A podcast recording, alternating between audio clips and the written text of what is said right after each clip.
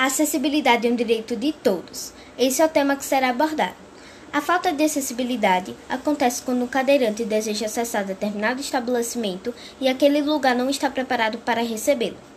Isso acontece não só com cadeirantes, mas também com outros tipos de limitações físicas. A acessibilidade é um direito de todos. Cerca de 42% das prefeituras no Brasil não têm acesso para deficientes, segundo o IBGE. No meu ponto de vista, essa taxa de acessibilidade é absurda no Brasil, pois 6,2% da população possui algum tipo de deficiência. Nós, como cidadãos, deveríamos nos colocar no lugar dessas pessoas, porque não é fácil locomover-se de um lugar para o outro, ainda mais se não possuírem rampas e outros acessos. De acordo com a Lei nº 10.098, ficam estabelecidas normas gerais e critérios básicos para a promoção da acessibilidade das pessoas portadoras de deficiência ou com modalidade reduzida e da outras providências. Mas, talvez para nós que andamos normalmente, o absurdo da situação não seja tão absurdo, o que é preocupante.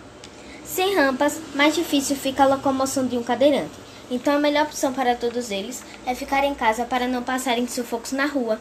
Desse jeito, como eles irão ter a sua própria liberdade? Acho que ninguém gostaria de ficar em casa por ter o seu direito negado, coisas do tipo.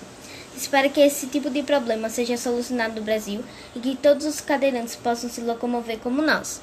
Obrigada pela atenção e até o próximo podcast. Tchau!